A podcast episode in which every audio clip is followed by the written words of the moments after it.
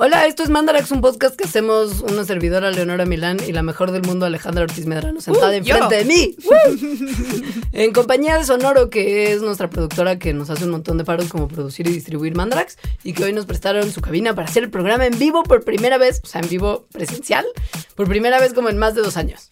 También nos hacen un montón de paro los Patreons, que Sí. son personas que cada mes se suscriben y tienen beneficios especiales como vernos en vivo por YouTube grabando cada uno de nuestros programas. Si quieren saber más de esto, visiten patreon.com diagonal mandarax. Y que además tienen contenido especial. Hoy el contenido especial es muy especial. Entonces, este es un excelente momento para ir a esa página. Tienen un pilón donde al final cantamos a Cristian Castro. Hay, hay- hay karaoke.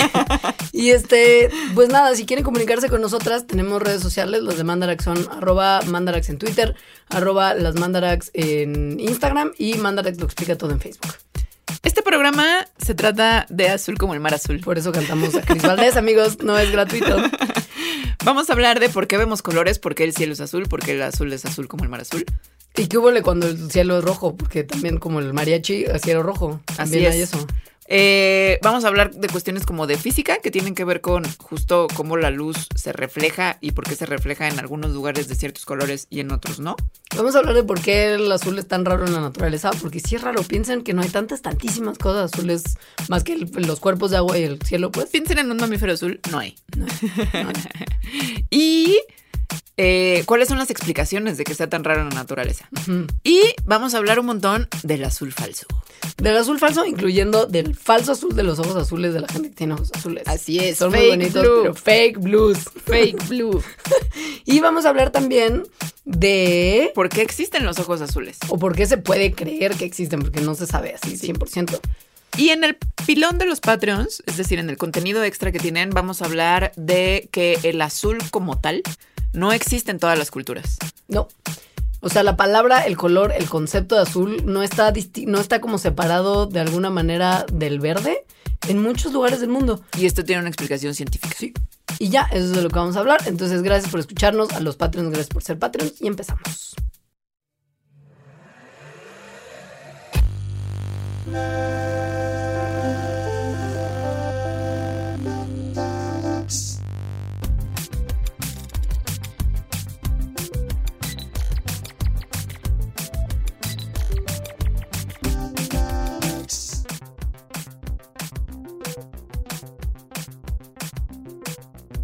Todo esto que está pasando. Bienvenidos a este Mandarax, que es un Mandarax muy especial para nosotras, porque por primera vez en quién sabe cuánto tiempo, ¡uh! estamos juntos en el mismo lugar. ¡Sí! Este es, este es un día, este es un día muy hermoso. Coincidimos en la Ciudad de México con necesidad de grabar y posibilidades de hacerlo en una cabina que nos muy amablemente acondicionaron nuestros amigos de Sonoro que producen este programa. Y que está Y- muy bonita. Súper bonita. Si ustedes son Patreons y están ahora viendo la transmisión en YouTube, porque ese es un beneficio que tienen los Patreons, podrán ver qué linda está la cabina. Y nos podrán ver aquí tan felices grabando. Tan felices. Y yo tratando de tener buena postura. Mira mi postura. Yo también, ¿eh? Muy ¿Estás derechita. viendo, estás viendo cómo estoy con... con- sí. Tu maestra de Pilaris estaría Mi orgullosa. maestra de Pilaris está en mi cabeza todo el tiempo. Y además, si son Patreons, al final podrán vernos cantar una canción Ten- tenemos de. Cristian Valdés. de Chris Valdés. Chris- solo Chris. Porque Cristian era demasiado Ok, obvio. ya. Sí, Chris, solo Chris. A.K.A. Cristian Castro. Pero solamente la podemos cantar para Patreons porque si no estaríamos infringiendo todas las leyes del copyright y no queremos eso. Así es, así es. Entonces solamente va a ser un episodio, un momento en vivo, un, un Solo chispazo. seremos payasitas para Patreons. Bueno, para eso pagan. Pues sí. Tenemos un programa muy especial para ustedes. Ya entenderán por qué vamos a cantar Cristian Castro cuando les digamos de qué es. Y es un programa que cuando lo escuchen va a ser como, oh, güey, sí es cierto. Casi no hay. Pero además es una, o sea, no te puedes quitar de la cabeza la canción de Cristian Castro No. al ¿no? Yo no he podido quitarme en la Toda la cabeza como en varios días. sí. Lo- sí. Porque este amor es azul como el mar azul. Azul como el mar azul. El programa de hoy hablará del azul en la naturaleza. El azul en el mundo. Que es bastante extraño. Sí, y es más poco de lo que ustedes creen. Muy interesante, pero muy extraño citando a Pati Chapoy. Pati Chapoy. Me encanta citar a Pati Chapoy. Con esa frase. eso, Porque Sí. cuando más sabes citar a No, Pati Chapoy. no. Entonces, el azul, como el mar azul, es un color que se produce Como todos los como colores. todos los colores. O sea, es luz. El dish. El azul es luz como todos los colores. Y la luz, como ya lo hemos explicado muchas veces, es una forma de energía electromagnética. O sea, son ondas que viajan a través de Del el vacío. o del espacio, ¿no? Por, de aquí, de donde estamos, pues.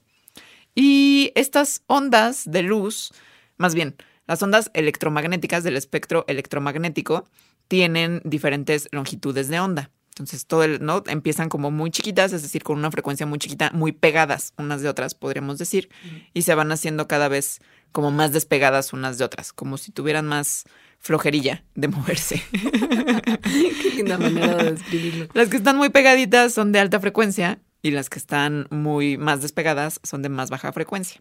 La luz visible está en una partecita de ese espectro electromagnético, pero en el espectro electromagnético también hay otras cosas, o sea, están como los rayos X, las microondas, los rayos, digo, las ondas de radio y cosas así. Sientes que ya hicimos un programa entero sobre eso, ¿no? Un programa entero sobre eso Sí, tenemos. sí. sí. Entonces no vamos a clavarnos No, mucho ahí. no.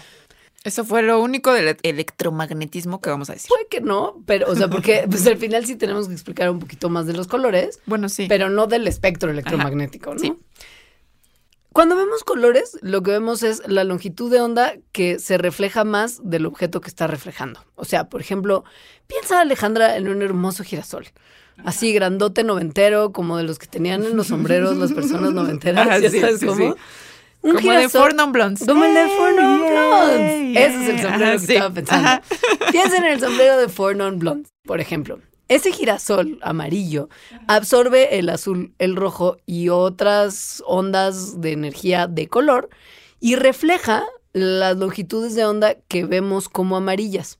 Los receptores de color que tenemos en los ojos, entonces traducen, por decirlo de alguna manera, la longitud de onda de la flor al color correspondiente y mandan esa señal a nuestra cabeza. O las plantas que se ven verdes, porque la clorofila no absorbe el, ver- no absorbe el verde, sino que lo refleja. Y cada color tiene su longitud de onda particular.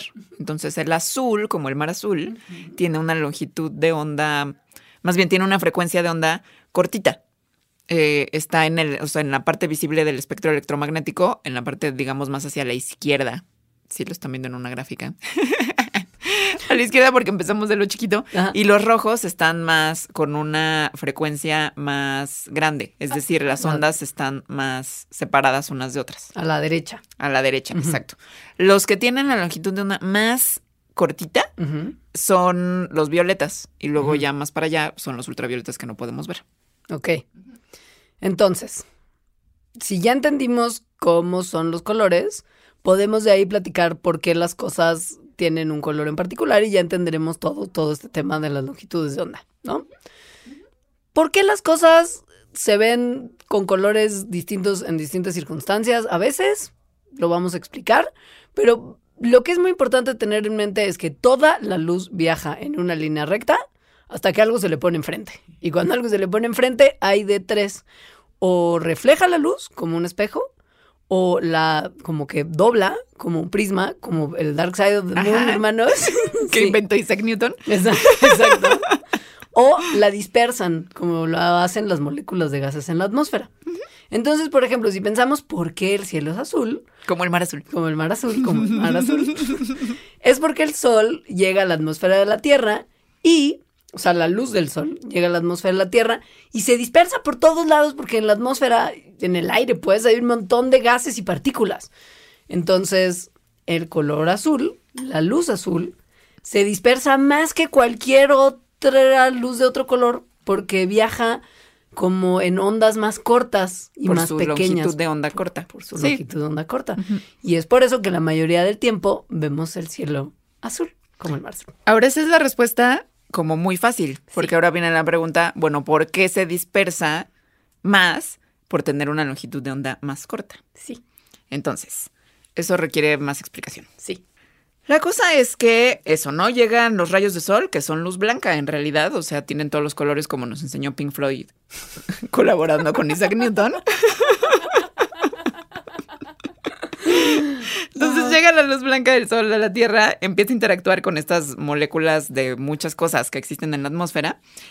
Y entonces esta luz del sol es una onda electromagnética que cuando pasa por nuestra atmósfera esas moléculas con las que interactúa tienen protones y electrones. Y esos protones y electrones, como están cargados, hacen que el- la luz, literalmente que las ondas de luz, comiencen a oscilar. O sea, se empiecen a, a tambalear como para arriba y abajo. Sí, a oscilar, tal cual. El bailecito este hace que la luz, eso, baile de arriba abajo y eso produce cargas. Entonces, la radiación electromagnética, es decir, las ondas de luz, que están en la misma frecuencia que la luz del sol, empiezan a estar, digamos, en un mismo ritmo. O sea, empiezan a bailar de la misma forma porque empiezan a interactuar con las mismas moléculas que están en la atmósfera y se empiezan a dispersar en diferentes direcciones.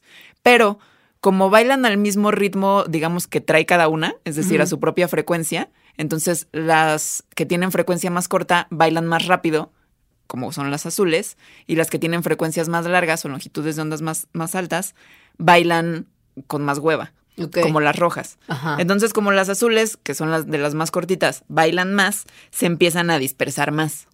Esa es la razón.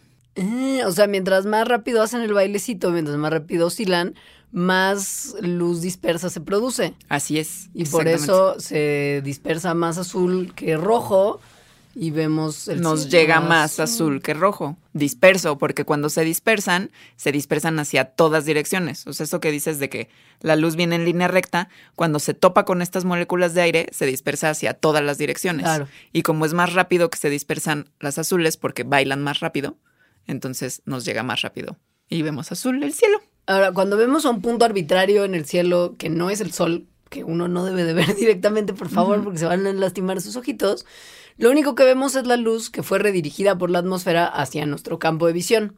Y como eso ocurre más entonces para el azul que para el rojo, el cielo se ve azul. Pero ustedes que son muy inteligentes dirán, ¿y por qué no se ve violeta? Si el violeta todavía Es más oscila chiquito. más, más pequeñito. o sea, Baila más rapidito. rápido. Pues es que sí, sí, sí sería, pero nuestros ojos son más sensibles a la luz azul que a la luz violeta. Es algo de nuestra biología. Exacto. No Ajá. es que, o sea, porque si no el cielo sería purple. Sí, sí. Aquí la cosa importante, porque esto va a ser importante, creo que todo lo largo del programa, es que la intensidad de la luz que se dispersa, o sea, con qué intensidad se dispersa y por lo tanto qué tanto llega a nuestros ojos, esa intensidad de la, de la luz dispersa es proporcional a su frecuencia. O sea, entre más chiquita sea la frecuencia de la luz, o sea, de cada color, se dispersa más. Eso va a ser muy importante para todo lo que vamos a seguir explicando. Wow, siento que es cuando tus maestros te dicen en la clase que esto va a venir en el examen y es como, Eso ah, va a venir en el sí examen. puse mucha atención o no puse suficiente atención. Sí. De hecho, es inversamente proporcional, ¿no? Porque entre más chiquito sea la frecuencia, más, Más- grande es eh, la La dispersión. dispersión. Ujú. Sí. Pero bueno, ¿y qué pasa cuando el cielo se ve rojo? O sea, porque entonces no, o sea, ¿por qué no es lo mismo? Excelente pregunta, Gracias. Leonora. Soy muy buena para estas cosas. Eso también va a venir en el examen.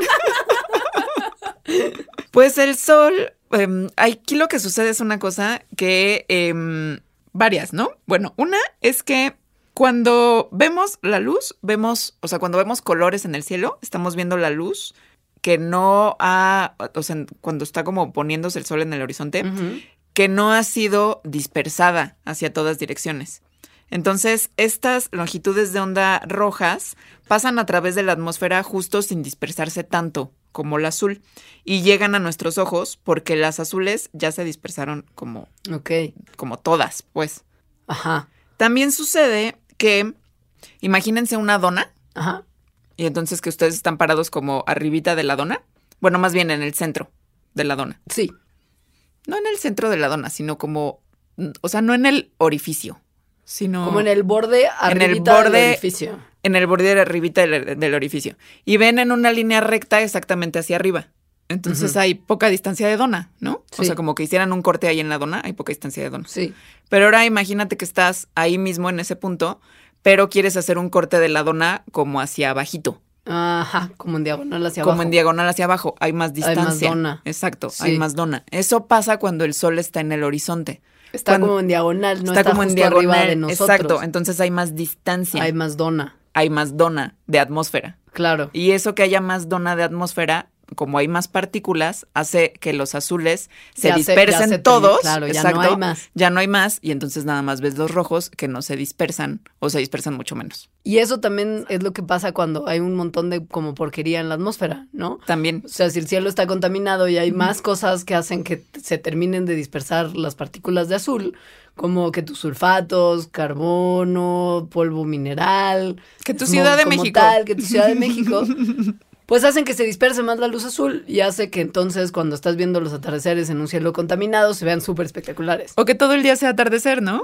Qué asco, como en Chi- ¿Has visto fotos del cielo, Exacto. de, cielos de ciudades Bueno, en yo he visto en Ciudad de México hace muchos años que no, pero me acuerdo de días en que es como, oh, wow, el cielo está rojo. Esto Es es, verdad. muy pues, Muy apocalíptico. claro, sí, sí, cierto. O en Blade Runner, la última, también siempre el cielo está como rojillo, naranjilla. ¿Verdad? Según yo, porque, pues sí. Ya está todo puerco. Exacto. Claro. Ajá, Sí, sí. Y Sí, plan, o sea, lo que aquí estamos viendo es que la atmósfera, en interacción con la luz, es lo que hace que veamos el cielo de diferentes colores. y, si, y si no hay atmósfera, Pues entonces no ves el cielo de ningún color, ves el espacio. o sea, negro. Como si estuvieras en la luna. Por eso en la luna nadie ve como azulito. Ajá, por eso cuando toman fotos de la luna, Todo se Pues, ve negro al fondo. exacto, no hay cielo azul como el mar azul. O sea, si nosotros no tuviéramos atmósfera, veríamos el negro negro espacio. Así es. Pero no podríamos porque estaríamos muertos. Eh, Porque si no hay atmósfera, ya fue. ah, bueno, sí, a menos que fueras un astronauta, ¿no? Ca- Claro, como en Sí. un trajecito protector. Ajá, sí, sí, sí. Claro. Sí. Excelente punto. O Elon Musk en el futuro con un, no sé, con su casa especial. Elon Musk y Jeff Bezos agarrados de la Ajá, mano. exacto. Moviendo el espacio en la Tierra ya sin sí, atmósfera. en una burbujita. así. Bueno, hay, hay nombres, esto, esto ya no va a venir en el examen, pero va a volver a aparecer Sí mencionado en, un, en un momento. Este fenómeno de que la radiación electromagnética se dispersa por partículas chiquitas, en este caso las de la atmósfera, se llama niñez dispersión de Rayleigh. Esto Así es. explica el cielo azul, pero también que hayan muchas otras cosas azules y básicamente pues de otros colores. La dispersión de Rayleigh y su hermanita, la dispersión de Tyndall, que al rato vamos a decir, pero que son básicamente lo mismo, o sea, que la radiación electromagnética se dispersa por partículas, Ajá. explica casi todo el azul del mundo. Basi- Pues sí, Ajá, básicamente. sí. ¿Cómo? El mar azul como el mar azul. Así es. Entonces, El mar es azul, porque refleja el cielo. o sea, no es azul. Lo vemos azul. Pero además no es cierto. No te dijeron a ti de niña que, o sea, como mamá, ¿por qué el mar es azul? Porque refleja el cielo. No, siento que mi mamá no me mentía. Si no sabía, no me decía. Pero no sé. A mí todo el mundo me dijo, porque creo que más bien todo el mundo no, lo es que que no asume. pensaban que estaban mintiendo, sino a mucha gente le han dicho que el azul como el mar azul es porque está reflejando el cielo. Pero tiene sentido, porque el cielo está justo arriba, el agua refleja un buen, y Pues entonces, sí. pues ¿por qué no iba a reflejar eso? Ajá. Pero es mentira. Esto no es verdad. Y el mar no es azul tampoco. O sea, es, pero sí. no es. Aquí va a haber mucha reflexión filosófica de qué es el azul. De qué, y de qué- de qué es un color. Ajá. Y de si lo vemos o realmente lo es. Pero bueno, el mar, cuando lo vemos azul, no es porque está reflejando No. el cielo azul. No. De hecho, de hecho, no está reflejando como tal una No. cosa azul. No. Está absorbiendo en Ajá, realidad. Exacto. Entonces, a ver, llega luz del sol al mar. Y luego, Refleja, absorbe unas cosas y refleja otras, como todo. como todo. Y lo que más absorbe primero son los rojos. Pues sí. Y como ese espectro de, de, o sea, como esa parte del espectro visible que empieza absorbiendo las longitudes de onda más grandes, es decir, rojos, naranjas, amarillos, y al final lo último que absorbe son los azules. Entonces por eso el mar se ve azul, pero además mientras más te vas hundiendo, o sea, a más profundidad que vayas del mar, se empieza a ver más azul. Esto porque no todas las longitudes de onda pueden penetrar completamente el líquido, porque hay demasiadas moléculas de agua que están estorbándole a los fotones. Entonces las moléculas de agua absorben todas las longitudes, todas las, sí, las longitudes de onda rojas de la luz y hacen que se refleje azul. Y mientras más profundo, más rojo se absorbe y más azul se refleja. Por eso el agüita como más somerita, O de un vasito de agua. en un vasito de agua, se ve mucho menos azul que el- las aguas más profundas, porque a menos absorción, menos reflejo. Sí, por eso si agarras un vasito de agua de mar, tampoco es azul. No es azul. No. Es como. O si agarras como, o sea, si estás en el mar y lo agarras con tus manitas, Como ahí para no se ve azul. espuma. Sí. Se ve blanco, se ve pues, transparente. Es transparente. Ajá, sí. Y pues eso, se va haciendo más profundo con la profundidad. O sea, el famoso color azul profundo. Azul profundo, como la película de los 80. Me daba mucho miedo esa película. Pero era bonita a la vez. Era como muy romance. Es que creo que la vi muy niña, muy niña y me traumó. Porque alguien muere. Y sueña con pesadillas eh, y De le sale sangre en la nariz y ah, como. sí, es cierto. Esa la nariz. Sí, no Sí. me la debieron haber puesto. No, pero yo también la vi muy chica. ¿eh? Y sí me marcó, ahora que lo dices, muy profundamente. Y no la he visto desde entonces, no la quiero volver a ver.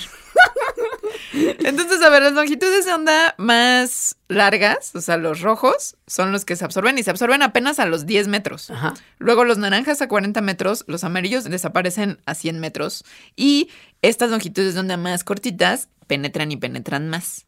Entonces, los verdes, ¿no? Todavía duran más de 100 metros, desaparecen en algún momento y luego ya nada más queda azul y luego ya no queda ninguno. Pero esto es muy loco no solamente por el color que percibimos del agua, sino por lo que percibimos dentro del agua.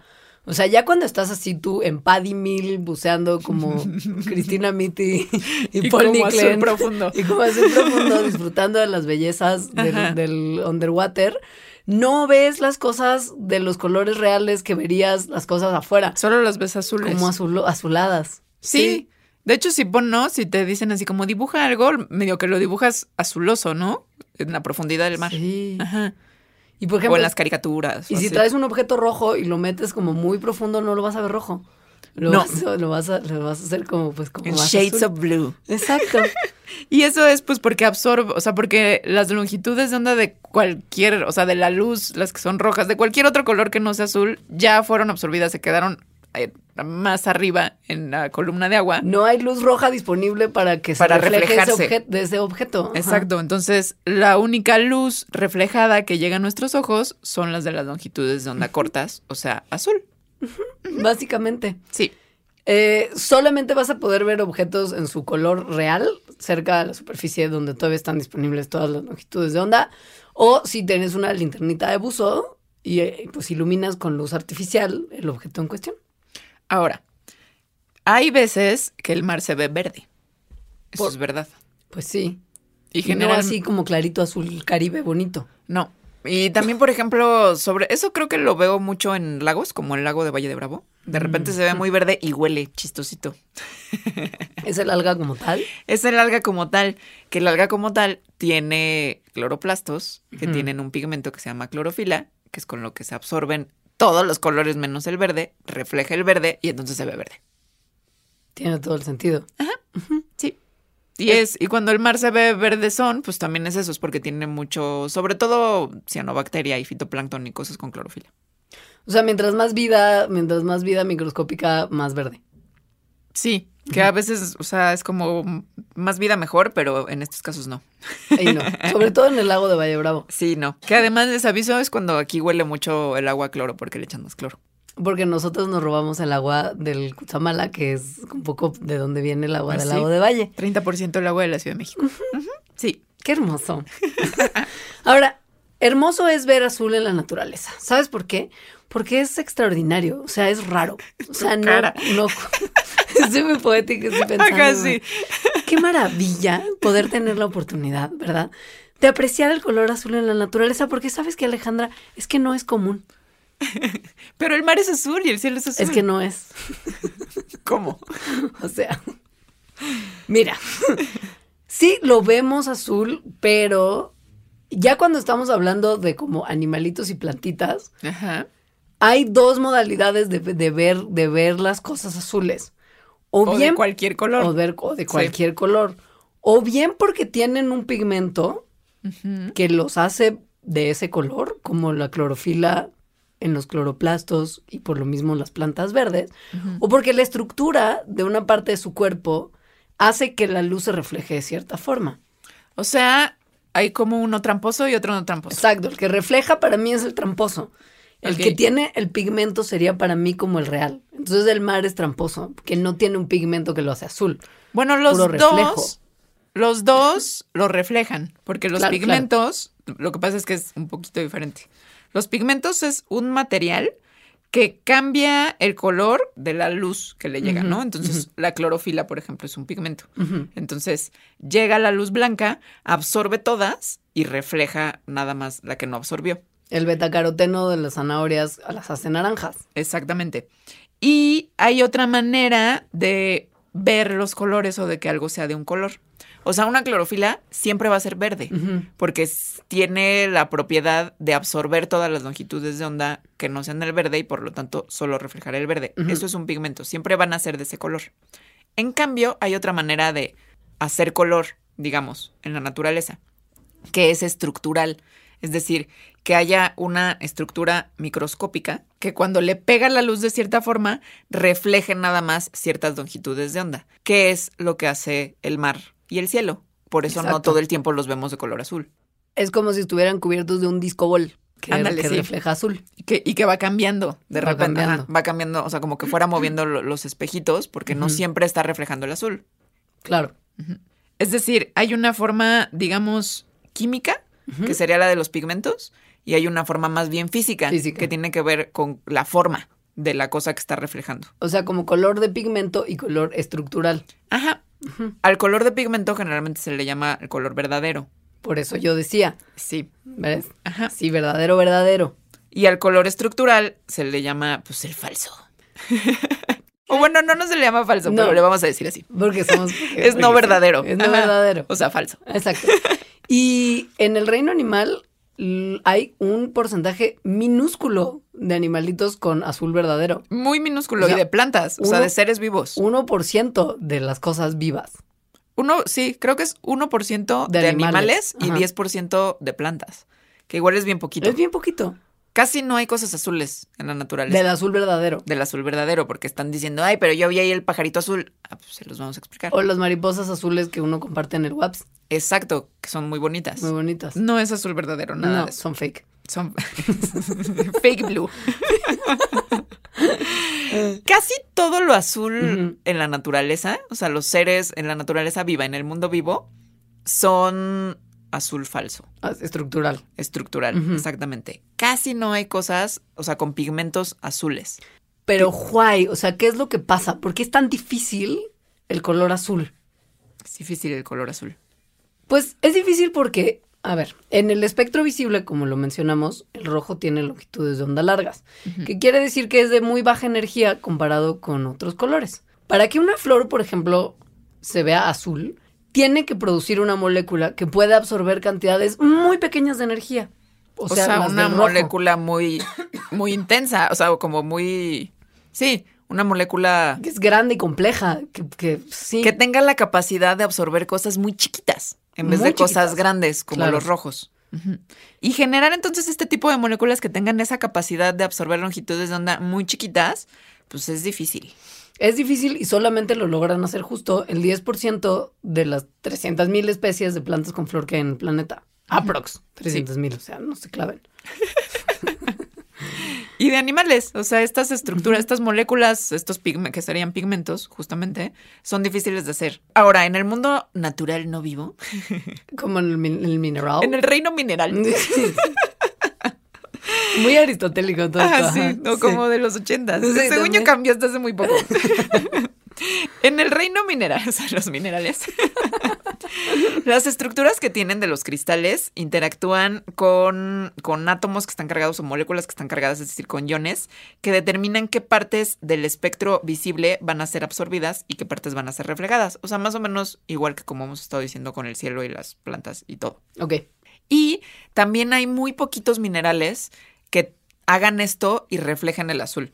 Es por eso que el azul en la antigüedad, o sea, como los egipcios y así, era considerado como de los reyes, porque era súper difícil de obtener. O sea, se obtenía de bien poquitos minerales, como por ejemplo el famoso lapislázuli, que se encuentra sobre todo en Afganistán, y que justo produce uno de los poquitos pigmentos naturales que existen para hacer azul, que es el pigmento ultramarino que lo hace gracias a la estructura de sus cristales, que es muy particular, o sea, que tiene como sulfuros que se agarran de cierta manera, que entonces permiten que la longitud de onda azul sea la que se refleje. Y esa es la razón por la que el mineral se ve de ese color. Y no hay muchos más que lo hagan. Ok. En el caso, por ejemplo, de los animalitos azules, que dependen más bien de la física para crear su apariencia azul, O Todo- sea, estructural, azul falso. estructural, el falso azul, todo tiene que ver con justo como estructuras, valga la redundancia, como súper complejas y en capas, que por ejemplo en las alitas de las mariposas del género morfo, de las que vamos a hablar un que poquito son más las del adelante, WhatsApp. las del Es el emoji. Ajá. Ajá. Hay como, como justo nanoestructuras en capitas en sus escamitas de las alas, porque las alitas de estas mariposas tienen escamas, que manipulan las capas de luz de tal manera que algunos colores se cancelan el uno al otro y esto hace que el único que quede para reflejarse sea el azul. Algo parecido pasa en los, estos como los blue jays, como el, el pajarito. del- Afelocoma. que hice mi servicio social con eso. Si no me sé su nombre en español, solo su nombre en latín. Me- Por ejemplo, como yo me sé el nombre científico del pájaro bobo de patas azules, ¿Qué, ¿Cómo se llama? Zula nevoxi. Ah, mira, otro azul. Este es afelocoma. Sí, varias especies. Sí. SP. Sí. O los pulpos esos que tienen, que son Ah, súper muy venenosos, súper bonitos, Que tienen como anillos. Que tienen anillos azules, Ajá. también funcionan un poco así. Es eso, son como estructuras chiquititas que no es que, o sea, que sí, que, que hacen juegos ópticos que, que terminan reflejando el azul. Y que por eso estas mariposas, como la del emoji de mariposa, es que son muy famosas porque son muy bonitas. Sí. Y si las, o sea, si les, si les echas algo que en su esta estructura eh, nano, nano eh, impida que reflejen el azul, o sea, por ejemplo, si las mojas con alcohol. ¿Por qué? Para, ex- para la science, para la science. Es que no las puedes mojar con agua porque son impermeables. O sea, por eso si está lloviendo se siguen viendo azules. Pero con alcohol sí, si se, si se mojan, pierden el color totalmente. ¿Y cómo son Porque transparentes? se ven como verdosas café. Güey, qué Sí. loco. Y las plumas de los afelocomas, de los blue jays. Ah, bueno, y las, más bien las alas de las mariposas, por eso si les pega la luz, se ven como tornasol. Sí. Porque justo depende de la estructura, el color que estés viendo. Y de cómo le esté pegando la estructura y esté reflejándose a tus ojos. Y en los afelocomas que tienen una estructura no tan sofisticada, solo las ves azul si les está pegando de una forma, pero si las volteas, por ejemplo, o sea, contra luz, se ven como cafés también. Ahora, no es normal que, eh, que, que en los animales haya azul y piensen ustedes, por ejemplo, que la piel, como la piel de, los mamíferos, por ejemplo, mamíferos terrestres, sí. el pelambre, así el pelaje, no hay azul. No O hay azul. A pesar unos- de que yo vea a mi gatita bisteca un poco azul, Se es ve, gris. se ve como, morado, como, como moradosa. Sí. ajá. Pero no, pero no, sí no es es, gris. azul. Y eh, pues hay algunos que, que como unos changuitos que tienen caritas azules, como de piel azul. Y pues los delfines y algunas ballenas podríamos decir que como bistec son medio azulados. Viste que es color del Así es. sí es. Pero no, no hay, no hay, no hay pelambre de mamífero terrestre azul, por lo menos no en la luz visible. Ahora la pregunta del millón, ¿por qué no hay pigmentos azules en el mundo vivo? Bueno, ya dijimos esta explicación de que es, o sea, de que para hacer un pigmento azul se necesitaría que esa molécula fuera muy compleja. Y eso es caro, como biológicamente caro probablemente. Exacto. Y además el azul, pues es como muy vistoso. Pues sí. O sea, como las ranitas azules del Amazonas o justo, ¿no? Que es como soy venenosa, estos pulpos que tienen malo. esos anillos, las mariposas morfo que son súper vistosas. Es decir, sí es un color que como que resalta en el mundo vivo. Entonces hay una, hay una hipótesis que dice que dado que resalta mucho, entonces tener azul sería muy beneficioso para ciertas cosas. O sea, como para hablarle a las parejas o para decirle a otros, oye, no me comas, soy venenoso, cosas así. Y dado que era muy beneficioso, pero el costo de hacerlo era muy grande, En pigmento. el- Ajá. el- ajá. era, digamos, más sencillo cambiar estructuralmente algo, eh, por ejemplo, si eres una mariposa en tu ala, para hacer azul falso, o sea, reflejándolo estructuralmente, que evolucionar una molécula súper compleja que si evolucionaba igual y no evolucionaba, pero si evolucionaba seguro se iba a tardar mucho más. Entonces el camino para hacer azul, siendo tan beneficioso, era mucho más rápido modificando algo estructural a algo, Creando algo a- nuevo. a- exacto. Claro. Ajá, sí. Entonces, ¿qué ole con los ojos azules? Todo esto nos lleva a los seres humanos. Como siempre. Yo creo que este es un excelente momento para hacer una brevísima pausa y... y- Platicar con plat- nuestros patrons. Exacto. Muy bien. Porque ya acabamos de la nature en general, ahora vamos a hablar de los humanitos. De los humanitos de los falsos azules. Ahora volvemos. Patreon.com Diagonal Mandarax. Suscríbete desde un dólar al mes para acceder a la grabación en vivo, contenido extra, merch, participación en la elección de temas y muchos beneficios más de la comunidad Mandarax. Patreon.com diagonal mandarax. Estamos de vuelta en este Mandarax sobre el color azul y se va a discutir lo que claramente está en la mente de todos. ¿Qué onda con esa gente que es como muy popular en las redes sociales cuando se toman sus fotos así súper mega close up, que les pega bien bonito la luz y que se les ven unos ojazos así color justo Azul como el mar azul. Riviera Maya, como a la mitad de una tormenta veraniega. Hay una canción bien padre de The Who. No one knows to be like. Pale Blue Eyes. Ajá. Que luego no, ese es de Nico. La de The Who es Behind Blue Behind Blue Eyes. Eyes, claro, claro, claro. Que después cobró Limp Bizkit. Ah, qué horror. no, no me interesa ese cover. Es, es, no está mal. ¿Ah, sí? Sí, Limp Bizkit o Linkin Park, una cosa horrible. Hay un cover que no está mal. Es muy azotada la de The Who. Es muy azotada. Sí. Y la de La Velvet de- Underground es, muy más bonita. bo- Sí, Sí. más bonita. Eh, pero bueno, ¿qué onda con los ojos azules? O Los ojos azules son un engaño, Leonora. O sea, no hay pigmento en los ojos que los haga azules. Es fake blue. O sea, si no hay pigmentos azules en la naturaleza, que digo, sí hay muy poquitos, al rato vamos a hablar, pero en mamíferos no hay. No. En ningún ojo de ningún animal hay. Los ojos azules humanos son fake. Puro estructural, manita. Puro estructural.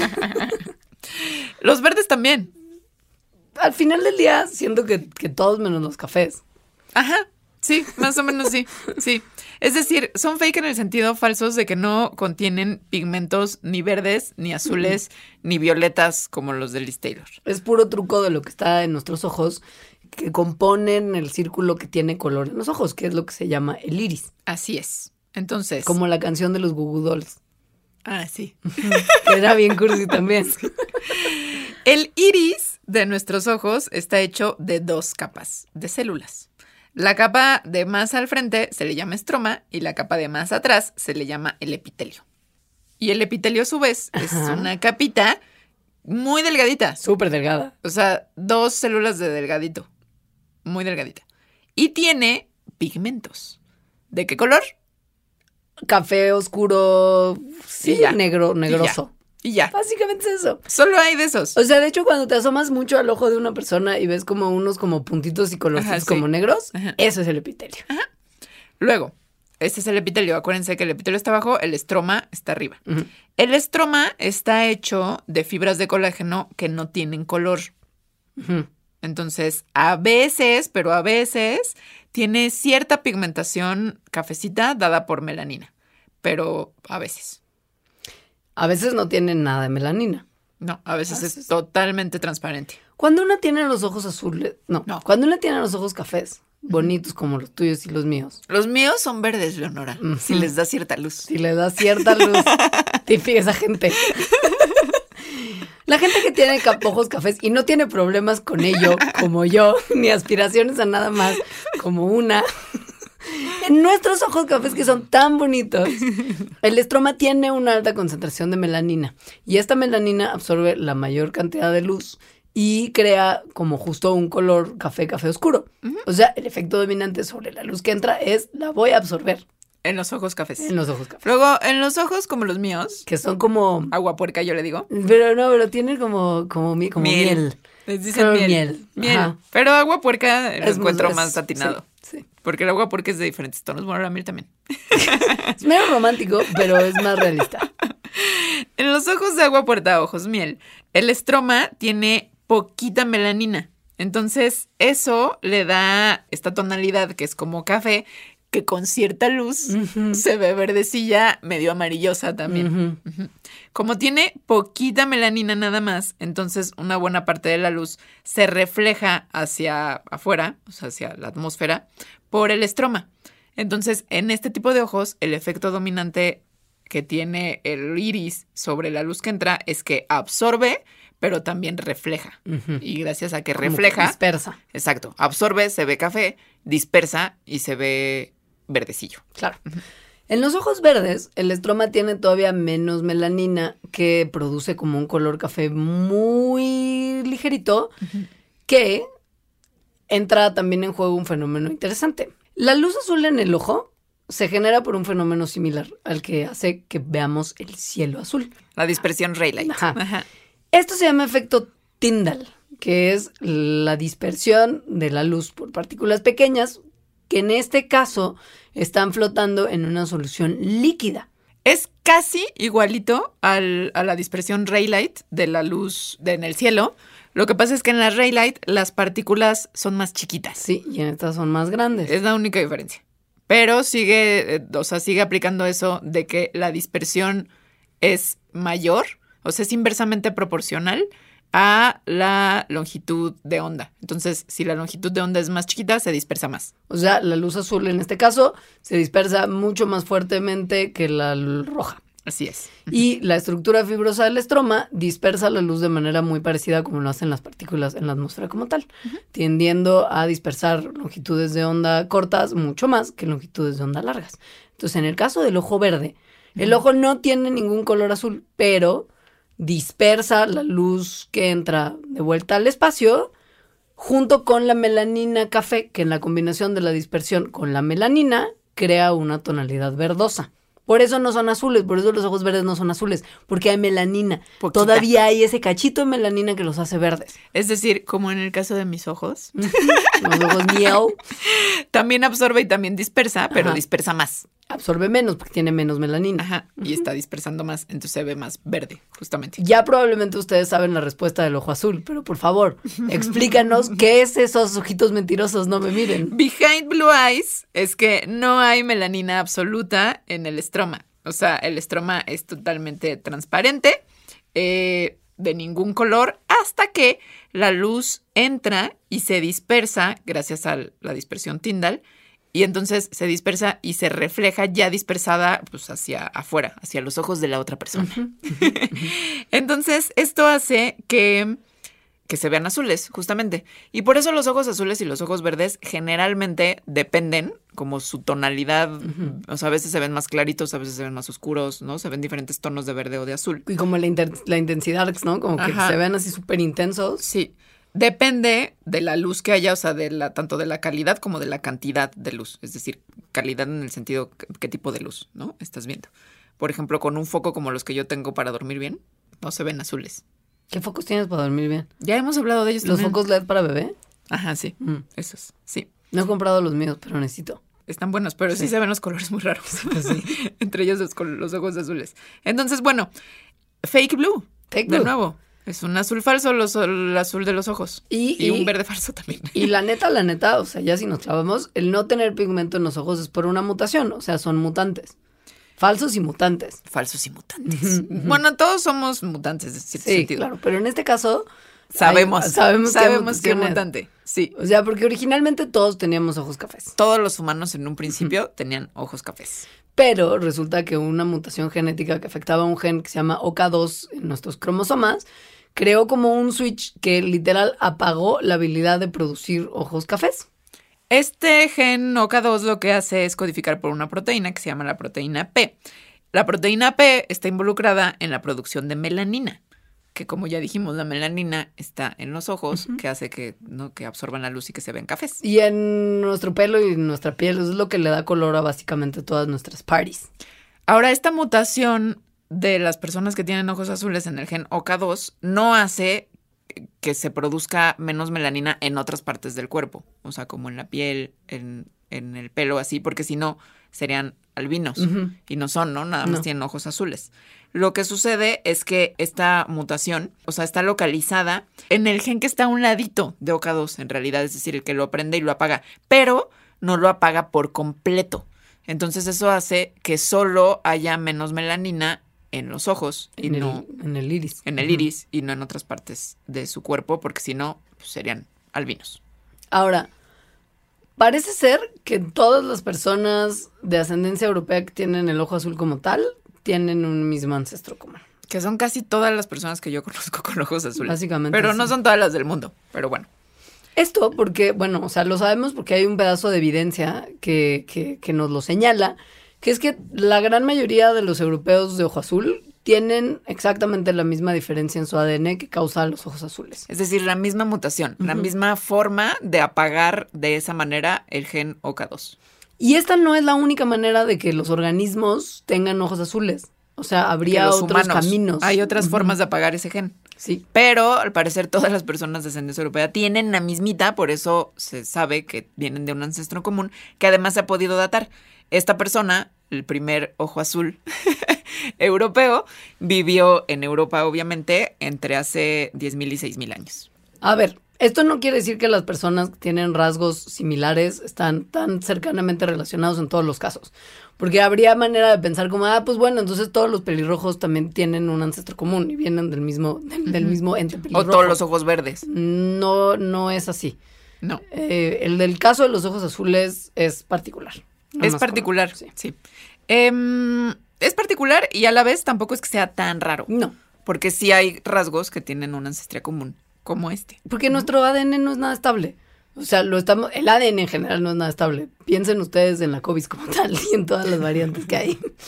El ADN está mutando todo el tiempo. Todo el tiempo. Surgen mutaciones todo el tiempo. Y si hay como que de repente una que ocurre en el lugar correcto y en las condiciones correctas y causa ojos azules, esto probablemente fue culpable de que haya habido ojos azules muchas veces apareciendo a lo largo de la historia humana. Ahora, lo que sí es raro es que esa mutación particular de esa persona de hace 10.000 años se haya quedado. O sea, que no nada más es como, ah, un ojo azul, se, tiene algunos hijos, pero hay 8.000 otras personas con ojos cafés y entonces se va diluyendo y ya no quedan ojos azules. No, o sea, sí se quedó. Hay muchas personas con ojos azules Sí, sí. en Europa en la actualidad. Entonces, eso indica que muy probablemente esta mutación de ojos azules tuvo alguna ventaja. O Es sea, decir, claro. hizo que esas personas de ojos azules de alguna manera tuvieran más hijos para que entonces esa mutación fuera más presente en la población a través de las generaciones. Eso puede ser. Porque si no, era muy probable que hubiera desaparecido. Como que se siente por parte de, las, de los científicos que estudian esto que los ojos azules son un rasgo que tiene como una fuerte selección a su favor. Sí, no nada más se siente, sino que genéticamente se puede ver. Sí. Y hay las señales genéticas que indican que efectivamente hubo una selección natural a favor de ese rasgo. Hay dos hipótesis. Una que me encanta cómo se llama, porque el, el señor, el, señor, el señor era muy guapo y tiene sentido que se llame así esta hipótesis. Es la hipótesis Paul Newman. Del efecto Paul Newman, que es como es muy guapo, tiene ojos azules, le gusta a todo mundo. Tiene sexo en el otro, tiene reproducción y la gente que se parece a él solerá tener más ventajas. O sea, sus hijitos, claro. o sea, sus hijitos heredan su guapura y sus ojos azules y entonces también se reproducen más y así. Es decir, por selección sexual. Por sexy. Como las ridículas y hermosas plumas también azules a veces de los pavos reales. Ajá, ajá. Que seguro es, fa- es falso azul. O sea, una cosa así como que ojos azules son irresistibles y entonces mucho sexo, muchos much- hijos. Mucha Ajá. reproducción. Ahora, suena padre y Paul Newman y todo, pero no hay ninguna evidencia de que esto haya sido así. Si usted es joven y no sabe quién es Paul Newman, google. Era un señor muy guapo. Era un señor muy guapo. Sí. Que corrompió muchos corazones de De muchas hecho, no solo si usted es joven, yo creo que en este momento de la vida hay pocas personas contemporáneas de Paul Newman. Qué guapo era. Yo justo estoy viendo Era muy guapo. Cuando joven era guapísimo. Era muy guapo y de hecho yo ni siquiera sabía que tenía ojos azules porque casi todas sus fotos son en blanco y negro. Y son muy chiquitos sus ojitos, además. Ya fotos de más mayor sí se le ven unos ojos muy chulos. Señor muy guapo, Google. Señor muy guapo, googleenlo, sí, súper sí. Entonces, a ver, pero no nada más era guapo por sus ojos azules. No. Y sobre todo, regresando a la ciencia, Sí. no hay ninguna evidencia en lo absoluto de que esto fue lo que sucedió. ¿Pudo haber sucedido? ¿Tiene sentido? Sí, pero no hay evidencia. Hay otra hipótesis que es la hipótesis de que se llama hipótesis de la piel blanca y que tiene que ver con que no es que los ojos como tal hubieran sido los que tenían la ventaja, sino que eran como una especie de efecto secundario de otra cosa que sí era ventajosa, que en este caso era tener la piel más blanca. Ahora, aquí hay que entender que en el genoma, pues es como una tirita tal cual, donde los genes tienen cierta locación, digamos, o sea, están en un lugar, ¿no? Están en los cromosomas. Entonces hay genes que están pegados a otros genes. Y por lo tanto, si están pegados a un gen que es ventajoso, se van con, o sea, y ese gen que es ventajoso se selecciona a través de las generaciones, los que están pegados alrededor de él, pues se van como polizontes, Claro. literalmente. Eh, a eso se refiere esta teoría, que el gen de los ojos azules estuviera pegado a los genes que dan la piel blanca, y entonces la piel blanca se selecciona y los ojos azules se van pegados y se seleccionan también por eso. Ahora, nos estamos refiriendo a que el tener la piel más blanca era algo ventajoso para un momento en particular y circunstancias particulares en las que resultó muy ventajoso, que es básicamente cuando los humanos llegaron por primera vez a Europa del Norte. Y donde de repente había poco sol. De repente había poco sol porque en Europa del Norte pues el, el, sol hay, hay mucho menos y si tienes piel muy oscura, igual no estás absorbiendo toda la luz solar que necesitas para producir la vitamina D como tal. Así es. Y se te hace una deficiencia muy fea de vitamina que produce una enfermedad que se llama raquitismo.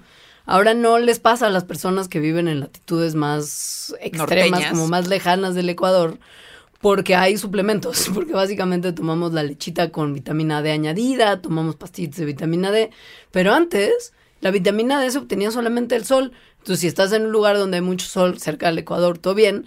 Aunque tengas la piel muy oscura, vas a lograr absorber la luz solar suficiente para que tu cuerpo produzca la vitamina D que necesitas. Pero si tienes seis meses de oscuridad. Pues no. Y de hecho, o sea, como, pues como cuando estás muy cerca del sol, la piel más oscura es la ventajosa porque te protege del sol y del cáncer como tal. Ahora, esta teoría sobre la piel ventajosa en latitudes más lejanas al Ecuador, es decir, donde en muchos momentos del año hay menos sol, pues es una hipótesis bastante aceptada de la evolución de piel oscura a piel clara, porque efectivamente sí es ventajosa la piel clara para eso y sí absorbe más vitamina D. Pues sí. Bueno, más luz del sol y se produce entonces más vitamina D más bien. Lo que no hay evidencia es que sí haya como que una correlación entre los ojos azules y la piel blanca. Y de hecho hay evidencia de que no. o sea, es una idea muy bonita hasta que se apareció un señor de hace 10.000 años. Que se llama el Cheddarman. El hombre de cheddar. No porque el quesito. Sino por la región que, está en Gran Bretaña. Que sí, es ahí de donde sale el quesito, pero no es que el señor de cheddar comiera mucho quesito. Todavía no se hacía quesito en esos tiempos. Sí. Entonces, el hombre de cheddar es un fósil, o sea, un esqueleto fósil de hace 10.000 años, es decir, estaba vivo hace 10.000 años, que se encontró en Cheddar, en Gran Bretaña, y lo interesante es que se ha podido reconstruir su genoma y a partir de su genoma se ha podido reconstruir cómo era él físicamente. Que se veía que era un guapazo porque tenía al parecer la piel oscura, cabello como medianamente ondulado y unos ojazos azules. Así es. Eh, la piel muy oscura. Muy oscura. O sea, si googlean Cheddar Men, les va a salir la reconstrucción. Según yo, le pusieron unos rasgos que no lo hacen tan guapo. Ya. Porque artista, la visión del artista. Ok. Pero sí pudo, yo estoy. Es que el ojo azul, muy azul sobre piel oscura, es muy hermoso. Sí. Entonces, aquí con este señor de Cheddar, lo que se está viendo es que su piel era muy similar a otras pieles que se han visto en otros genomas fósiles de otros lugares de Europa, como España, Hungría, es decir, de este periodo, eh, a los que les, no se les ha secuenciado el genoma y se ha visto que también tenían la piel oscura, pero muy oscura. O sea, realmente eran muy, muy morenos. Y son estas personas las que empezaron a migrar a Europa hace como 11.000 años. Entonces, esas personas tenían la piel oscura todavía. La piel clara es, por lo tanto, una cosa de otro tiempo. Pero sobre todo aquí lo importante es que los ojos azules y la aparición de los ojos azules en Europa, este ancestro común, no está relacionada con gente que tuviera la piel clara en ese momento. No. Hay una hipótesis más que tiene que ver con un desorden que tiene unas siglas padrísimas en inglés, por lo que es el desorden, que es el Seasonal Affective Disorder, por sus siglas SAD. O sea, el desorden de... Como de emocional de temporada, puede ser una cosa así. Que es como el winter blues, que le llaman también. Cuando da bajón en climas fríos de invierno que no hay mucha luz. Ajá. Que le pasa mucho justo a la gente que vive en latitudes más lejanas al Ecuador, donde pues sí los días son mucho más cortos y las noches son mucho más largas. Sí. Aunque también le pasa a mucha gente que vive en el Ecuador, justo. Bueno, no en el Ecuador, porque en el Ecuador casi no hay cambio de estaciones, pero no le pasa necesariamente nada más a la gente que vive como en Noruega. Sino le pasa, por ejemplo, mucha gente que vive en Estados Unidos y le pasa a mucha gente también que vive en México, donde no tenemos estos cambios de día tan extremos como más al norte, pero sí tenemos menos sol durante el invierno. Y esto va a ser importante por los ojos azules. Exacto. Si a usted le ha dado SAD y se siente mal, como irritable, bajoneado, letárgico en los meses invernales, no se siente solo. Siéntase afortunado si esto no le impide llevar su vida normalmente, porque hay gente a la que el SAD realmente los incapacita. Que están very sad. Very sad. sí.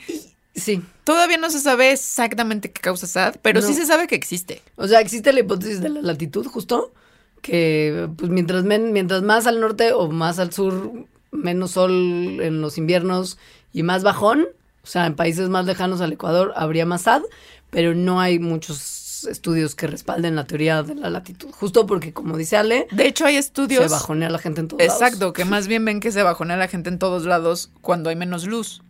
Otra tiene No nada más si vives en Islandia. Claro. pues. Ajá. Otra tiene que ver con cosas que, por ejemplo, tienen mucho sentido, porque cuando cambia el horario aquí en nuestro país, hay algunas personas a las que nos hace mucho mal, porque nos está perturbando en nuestros ciclos circadianos. No el horario de que cambie el horario gubernamental, sino que realmente el día se empieza a hacer más Sí, corto. sí. No, pero justo también, incluso cuando cambia el horario gubernamental, el, el- la modificación de una hora de tu día, según yo, ya te quita un montón de energía porque te despiertas a otros, en otros momentos, te duermes en otros momentos, comes es en otros momentos. Es horrible. Sí. Pero es esto, porque manipula tus ciclos circadianos, que son muy necesarios para que funciones bien como animalito que eres. Sí. Esto tiene que ver con hormonas que se producen en nuestro cuerpo y que está relacionado con esta misma hipótesis, que es que empiezas a tener un desbalance en la melatonina, que la melatonina se produce durante la oscuridad y tiene que ver con los ciclos circadianos, y también un desbalance en la serotonina, que la serotonina es lo que nos hace sentir pues como felices, en realidad, ¿no? Con energía. La melatonina como se produce en la noche es lo que hace, como ya contamos en otro programa, que, que nos dé sueñito. Entonces, si hay más noche y más oscuridad, produces más melatonina, menos serotonina, entonces te sientes con más sueñito, más letárgico y menos contento. No se sabe, no se sabe muy bien qué onda, porque justo muchos de estos estudios han resultado hasta contradictorios entre sí. Pero la realidad es que se entiende que SAD es una combinación de un montón de factores biológicos y fisiológicos que trabajan juntos y entonces todas esas explicaciones podrían tener un poquito de verdad y estar todas interconectadas. Ahora, ¿qué tiene que ver eso con los ojos azules y que fueran adaptativos? Pues fíjate que hay evidencia que se ha desenterrado recientemente que dice que el color de ojos de una persona puede tener un efecto directo en qué tan susceptibles son al SAD. ¿Cómo así? Pues mira, agarraron estudiantes, porque obviamente los estudiantes de universidad son conejillos de indias extraordinarios para la ciencia. Y estas universidades estaban lejos. Una estaba en Gales del Sur y la otra en Chipre. O sea, nada cerca. Esta muestra de estudiantes eran 175 chamaquits a los que se les analizó y se les hicieron unas pruebas, que era pues básicamente un cuestionario para ver cómo se sentían en ¿Qué tan relación con, con su SAD. Y se dieron cuenta que las personas con ojos claros o azules tenían una puntuación significativamente baja en las preguntas de qué tan sad se sentían cuando sad que las personas con los ojos cafés o más oscuros. O sea, ojo azul menos sad. Ojo café, más sad. Ajá. Y la razón que dan, o sea, bueno, la, la, hipótesis, ¿no? Que dan como explicación para esto es que la cantidad de luz que entra a los ojos es lo que podría estar haciendo todos estos cambios fisiológicos que hacen que te pongas sad, sad. ¿no? Ajá. Uh -huh. Y si tienes ojos azules, como no tienes melanina que absorba la luz, te entra más. Que, que la refleje, más bien. Ajá. Sí. No, que te entre, o sea, que la veas más, pues, ¿no? Claro. O sea, que tenga más efecto en tu organismo la Claro. luz. Porque no se, no se absorbe por la melanina que tienen tus ojos si son negros o Claro, cafés. ¿verdad? Ujú, Sí. Entonces, dado que en estas latitudes, o sea, europeas, justo en los meses invernales hay mucho menos luz, tal vez el tener ojos más claritos azules haría que la gente en esos momentos estuviera menos sad y tuviera más sexo otro. Y que tiene sentido, vean. La retina es la parte de nuestro ojo que tiene las células que son sensibles a la luz. Entonces, cuando la luz entra a los ojos, estas células de la retina mandan impulsos nerviosos a nuestro cerebro y ahí se forma una imagen visual. En el 95, los científicos descubrieron que algunas células de la retina, en vez de formar una imagen, lo único que hacen es mandar información sobre los niveles de luz que hay en el alrededor al hipotálamo del cerebro. Y el hipotálamo es una parte muy importante de nuestro cerebro que se encarga de que se secreten hormonas como la oxitocina, que regulan la temperatura, el hambre y los ciclos de sueño.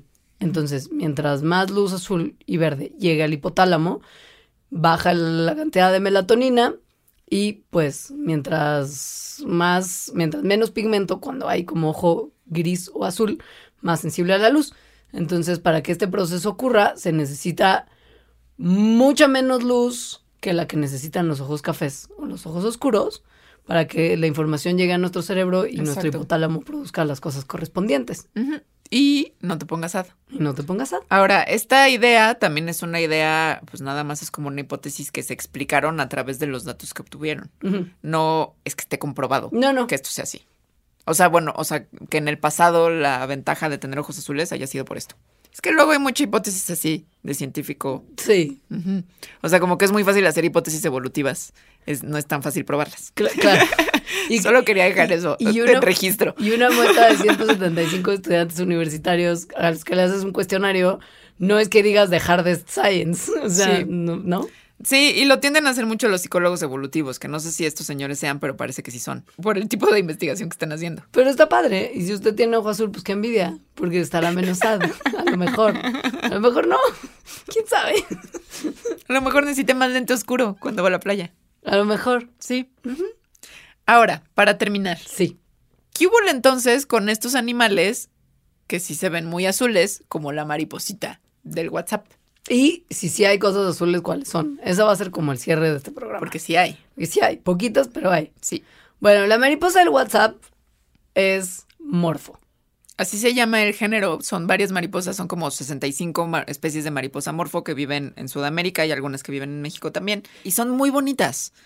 Miden las más chiquitas como 8 centímetros de punta del ala a punta del ala. Que es vario ya. O sea, no son Ajá. tan chiquitas. Pero hay otras que miden 20. De hecho, la del WhatsApp yo creo que es de esas. Es decir, imagínense una mariposa que de ala a ala mide 20 centímetros y que es azul iridiscente. Como fosfo, sí. Ajá. Sí, es muy linda. Es importante que ustedes sepan, porque quizá esto les venga como un shock, pero las mariposas tienen escamas. O sea, de hecho, el nombre de las mariposas, en- de- derivado del griego que es lepidóptera, es de las alas escamadas. O sea, así se llama.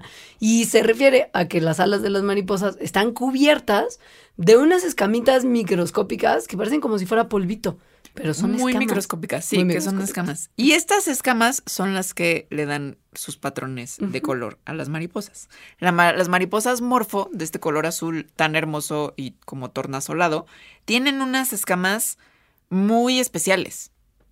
Que están, que son como, como un arbolito de Navidad mini, mini, mini, mini, miniatura. Ok, sí. En diferentes capas, o sea, tienen como, como un sembradío de arbolitos de Navidad y abajo otro, y así. Esta estructura de arbolito de Navidad es lo que hace que cuando les pega la luz, pueden reflejar ciertas longitudes de onda, ¿no? Como hemos estado explicando, y, eh, y entonces llevarla hacia el exterior, ¿no? De diferentes, como en diferentes direcciones. Pero que también hay una cosa muy loca que es la interferencia que, estos, que estas escamas producen. No solamente reflejan, sino que también de repente cuando las ondas de luz se van moviendo entre los espacios que se generan entre las estructuras de las escamas, Entre esos arbolitos de Navidad. entre los arbolitos de Navidad, a veces unas ondas interfieren con las otras. De tal manera que algunas longitudes de onda directo se cancelan en algo que se llama interferencia destructiva, mientras que otras se intensifican y son las que se reflejan, que es interferencia constructiva. O sea, digamos que algunas ondas chocan entre sí y se destruyen, que serían todas las de las longitudes de onda menos la azul, y otras se suman y se Ajá. hacen más azul. Y entonces, pues, por eso se ven de ese color extraordinario. Y, Y sí. en todos los ángulos, que es Ajá. algo importante.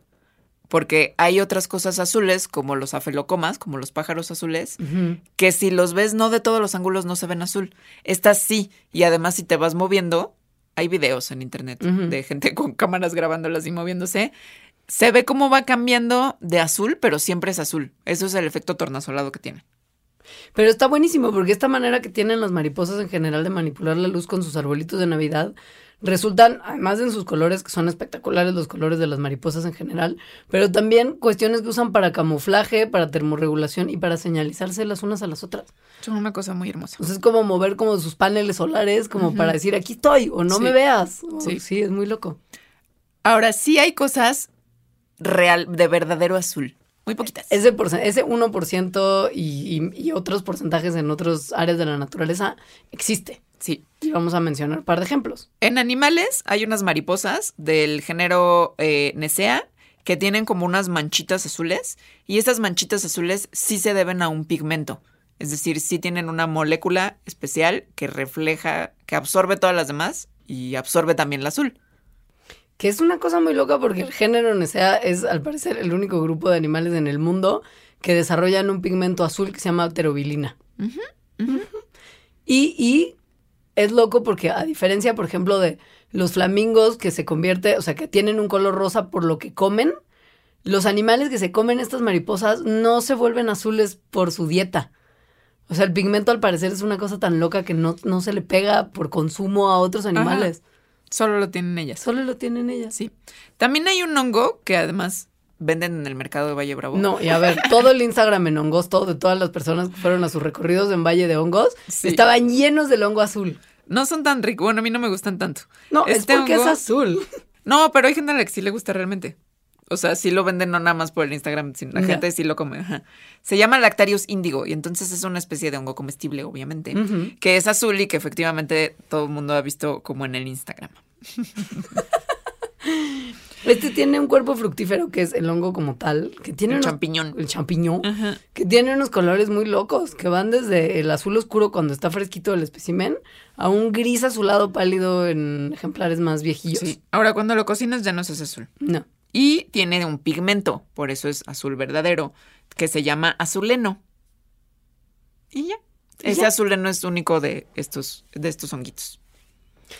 Y no hay muchas más cosas azules. ¿eh? No. Esos solamente los dos ejemplos, pero no los íbamos a dejar sabiendo que hay cosas de azul verdadero y no decirles por lo menos un par. Ujú, ¿Qué son esas? Y, ¿Qué son esas? Y no les puedo decir mucho más. Tampoco hay más cosas interesantes de estos.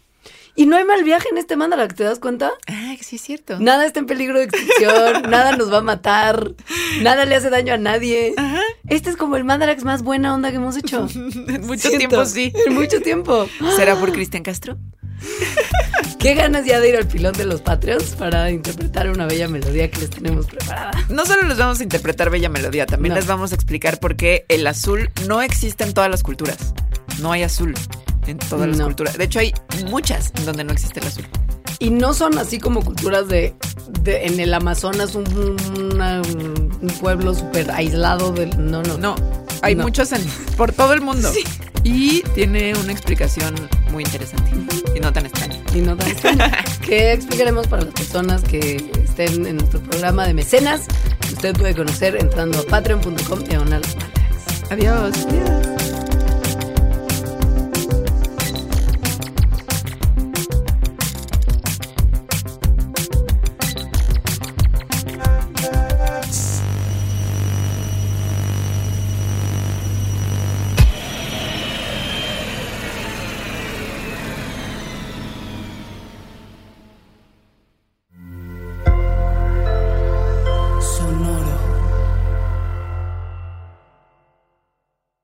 Step into the world of power, loyalty, and luck. I'm gonna make him an offer he can't refuse. With family, cannolis, and spins mean everything. now, you wanna get mixed up in the family business. Introducing The Godfather at ChumbaCasino.com. Test your luck in the shadowy world of The Godfather slot. Someday, I will call upon you to do a service for me. Play The Godfather now at ChumbaCasino.com. Welcome to the family. No purchase necessary. VGW Group. Void where prohibited by law. 18 plus. Terms and conditions apply.